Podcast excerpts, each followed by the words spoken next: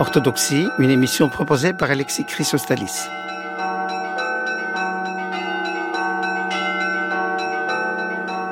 Chers amis, une émission aujourd'hui sur les chroniques du sycomore, un nouveau site internet orthodoxe qui propose une série de textes variés et intéressants. Pour en parler, nous recevons aujourd'hui trois membres de l'équipe éditoriale des chroniques du sycomore. Tour à tour, le père Yannick Provost, prêtre orthodoxe, recteur des paroisses Saint-Jacques, frère du Seigneur à Quimper, et Saint-Jean de Kronstadt, Saint-Nectaire d'Égine à Rennes.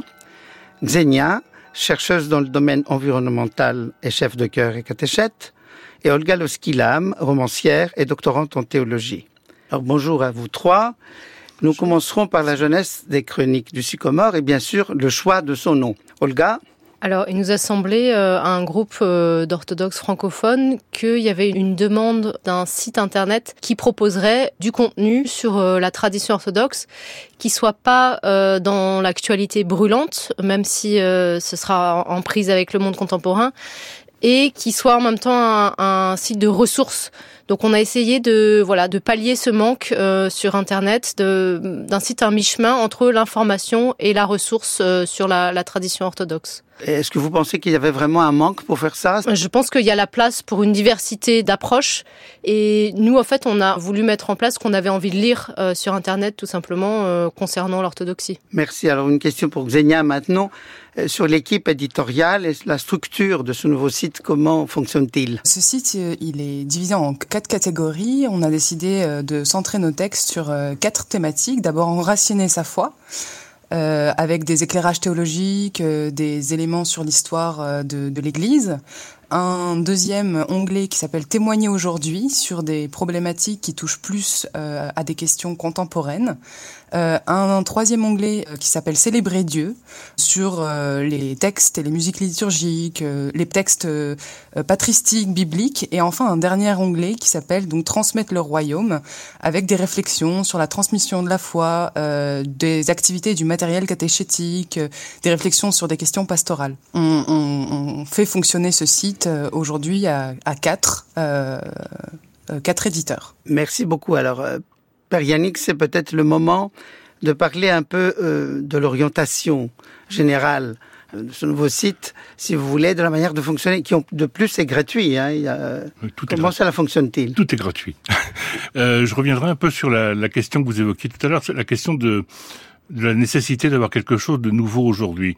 Euh, je rappellerai quand même pour certains de nos auditeurs qui ont peut-être un certain âge, une certaine expérience, que le, le, SOP remplissait autrefois bien cette fonction, puisqu'on avait à la fois des actualités sur le monde orthodoxe et des textes de réflexion.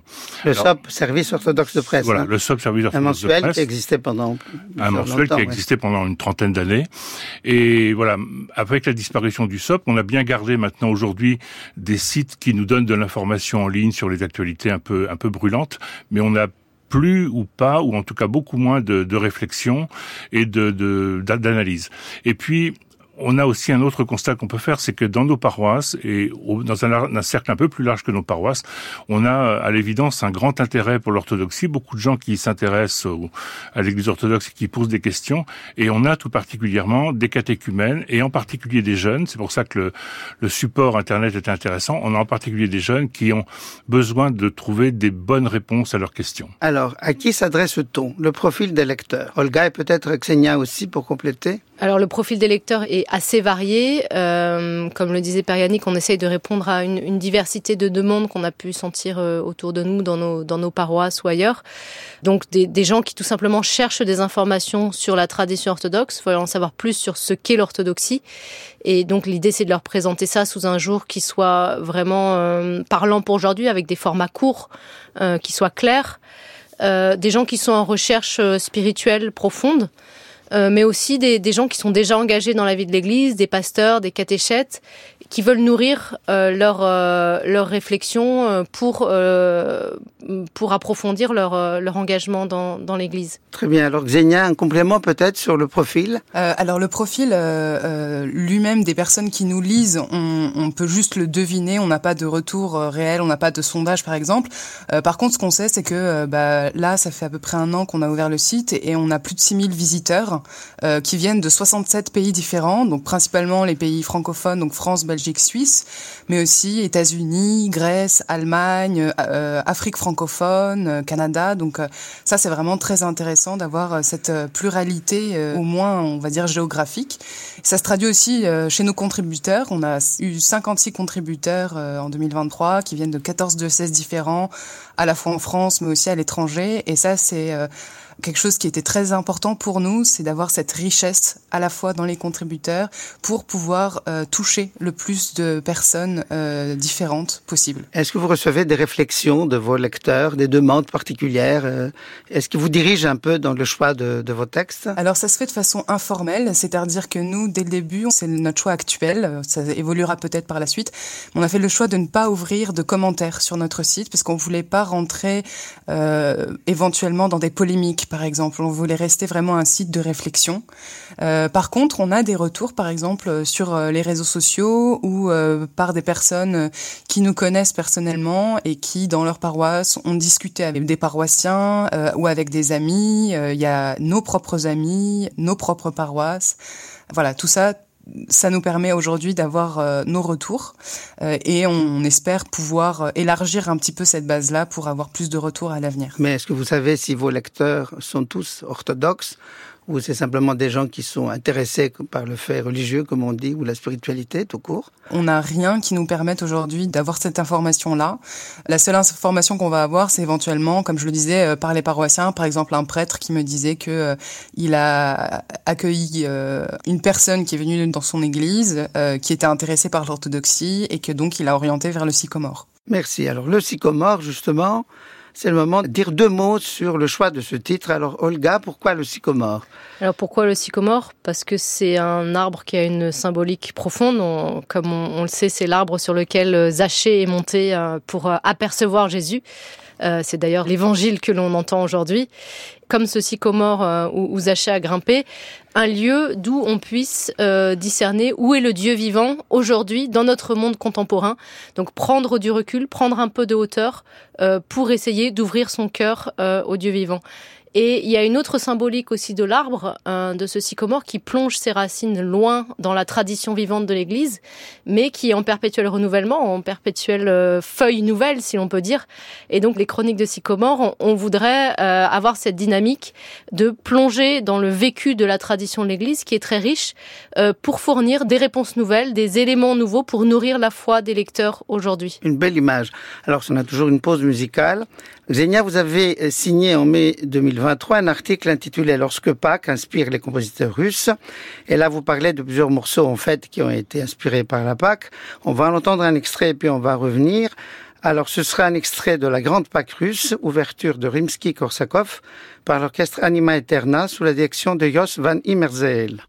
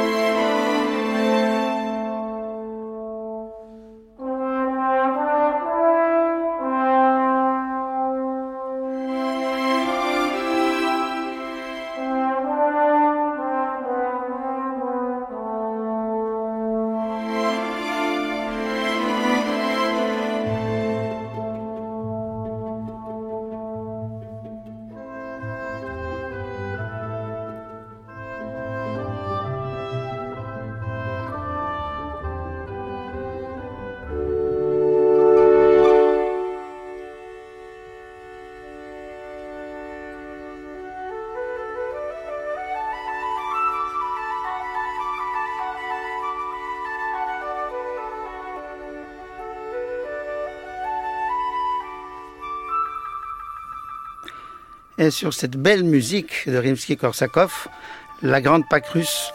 Donc une ouverture inspirée directement évidemment de la tradition religieuse. Nous revenons à notre conversation avec Olga Losky, le père Yannick Provost et Xenia sur les chroniques du sycomore. Alors Xenia, comme je disais tout à l'heure, vous avez signé un article inspiré de cette musique, ou plutôt cette musique qui euh, rentre dans le cadre de cet article. Votre article s'intitulait Lorsque Pâques inspire les compositeurs russes. Alors je voudrais un petit commentaire là-dessus. On a cette idée des compositeurs qui composent pour euh, des offices religieux. Mozart, par exemple, avec le Requiem. Mais on a aussi l'inverse, c'est-à-dire des compositeurs qui se sont inspirés des chants religieux, et en particulier dans l'orthodoxie. On a donc l'œuvre La Grande Pâque russe de Rimsky-Korsakov qu'il a composée en 1887-88. Il s'inspire notamment en fait de la mélodie de l'hymne qui s'appelle Le Seigneur ressuscitera et ses ennemis seront dispersés. Et la mélodie en fait euh, revient à intervalles réguliers avec des variations mélodiques, instrumentales. Euh, un autre compositeur, Rimsky-Korsakov, a également euh, composé une suite pour deux pianos, donc la suite numéro 1, opus 5 qui là aussi s'inspire de, l'hymne de Pâques, le Christ est ressuscité des morts, et donc il reprend cette, cette mélodie-là en imitant euh, le son des cloches sonnant à toute volée.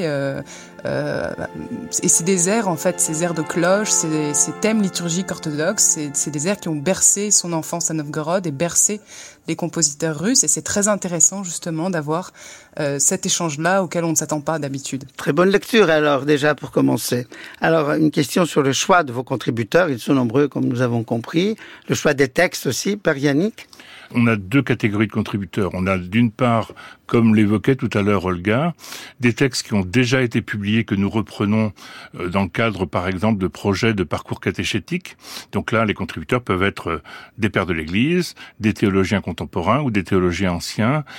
Et de temps en temps, on peut avoir, par exemple, je pense aux aux fêtes liturgiques, on peut avoir des contributeurs comme euh, comme Jean Fundoulis par exemple, pour lesquels on reprend un texte de présentation de la période qui suit l'épiphanie, ce que nous avons fait en janvier.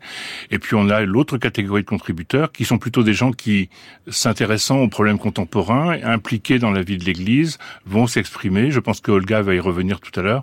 Par exemple, euh, on a, il nous a paru important de faire un, un cycle de textes sur la fin de vie. Voilà, alors là, on sollicite des, des, personnes autour de nous, dans nos communautés, chez nos amis, etc., pour avoir euh, des voix qui s'expriment de manière euh, complémentaire sur euh, des sujets d'actualité touchant la vie de l'Église. Et un complément, vous avez cité Jean Fundoulis pour dire c'est quelqu'un qui n'est plus avec nous maintenant, mais il fut un très grand professeur de théologie liturgique euh, à Thessalonique pendant très longtemps. Il a laissé un très grand nombre d'ouvrages et de textes qui sont toujours une source de renseignement, mais en même temps d'inspiration extraordinaire. Hein. Et donc, euh, et on a toujours euh, à gagner en lisant ses propres textes. Olga, peut-être un mot sur le, le choix des textes? Oui, bah comme l'a dit Perianic, il, il y, a, un petit peu ces deux branches maîtresses du sycomore euh, que sont la reprise d'anciens textes et le, la sollicitation de nouveaux contributeurs avec toujours cette idée de faire dialoguer la, la tradition de l'Église avec les questionnements contemporains. Et ça, je pense que c'est vraiment la marque spécifique de notre sycomore. Donc, dans notre reprise de texte, pour les, les, remettre en lumière, on va vraiment avoir cette, cette idée de, de répondre à quelque chose de vraiment actuel. Par exemple, on va notamment prendre euh, pas mal de textes de Monseigneur Georges Rod, ancien évêque du Mont-Liban, ou du Père Cyril Argenty, pour vraiment euh, remettre en lumière euh, ce qui, dans leur réflexion, peut nous nourrir aujourd'hui. Par exemple, Monseigneur Georges signe un texte sur qu'est-ce que la foi et donc c'est une question voilà très euh, comme ça fondamentale. Lui va vraiment la poser dans un contexte spécifique. Euh, il va mettre en garde notamment contre la religion médiocre et il va vraiment éveiller le réveiller le croyant pour retrouver la sève euh, voilà cette sève nouvelle de, de la foi. Donc on a toujours cette idée là de voilà d'articuler de l'ancien et, et du nouveau. Georges Rodre, donc un évêque mérite maintenant d'un âge très très avancé, je crois très respectueux, hein, du, du patriarcat d'Antioche, et auquel nous devons beaucoup, et qui a fait ses études aussi en France, il faut dire, hein, mais tout à fait francophone. Donc vous avez une inspiration, je dirais, euh, pas vraiment française, francophone peut-être, mais pas... Euh, francophone vraiment, au sens large, c'est vraiment oui, tout oui. texte écrit en français euh, de n'importe quelle partie du monde. Est-ce que vous avez des disciplines? Chacun choisit dans une certaine discipline le texte ou c'est uniquement des idées qui viennent comme ça et qui... C'est vraiment en fonction de, de ce qui nous vient. On, travaille de façon très collégiale, donc après c'est vraiment en fonction des sensibilités de chacun. Nos sensibilités et nos profils sont assez complémentaires. Donc euh, voilà, chacun va venir présenter ses textes. Oui, moi je voudrais ajouter peut-être qu'il nous arrive aussi de traduire des textes. On ne publie pas que des auteurs francophones.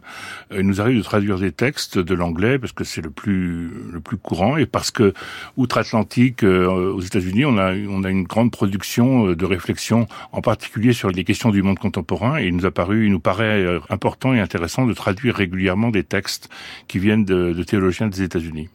Mais ça peut également être d'autres langues, hein, pas de voilà. Alors vous parlez d'actualité.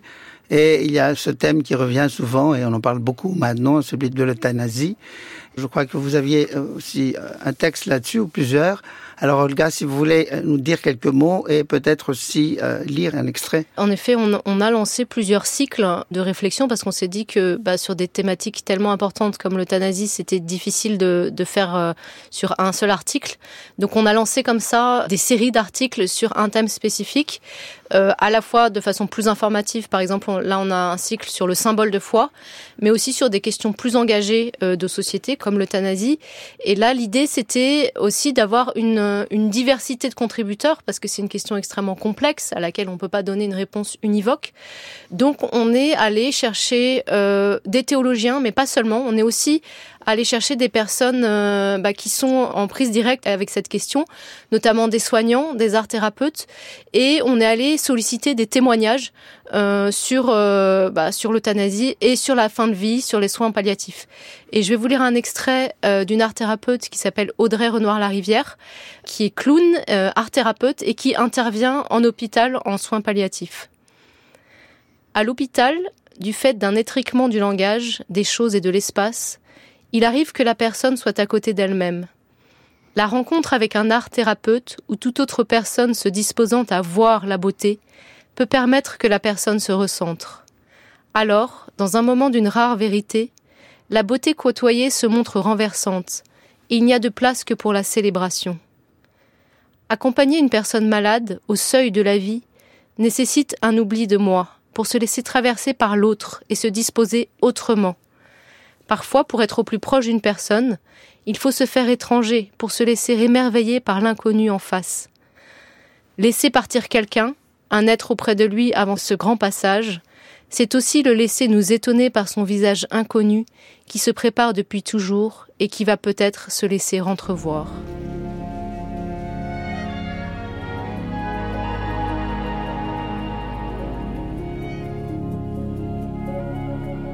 Merci beaucoup. En effet, un, beau texte et qui, qui est prêt à réflexion, évidemment. Alors, est-ce que les sujets euh, très actuels vous occupent toujours? Est-ce que vous sentez le besoin, si on va terminer avec ça, le besoin vraiment de répondre à des questions très actuelles? Père Yannick? Oui, des questions très actuelles, mais encore une fois, pas forcément en collant une actualité. On n'est pas une équipe de journalistes. C'est pas notre, c'est pas notre angle de, de travail.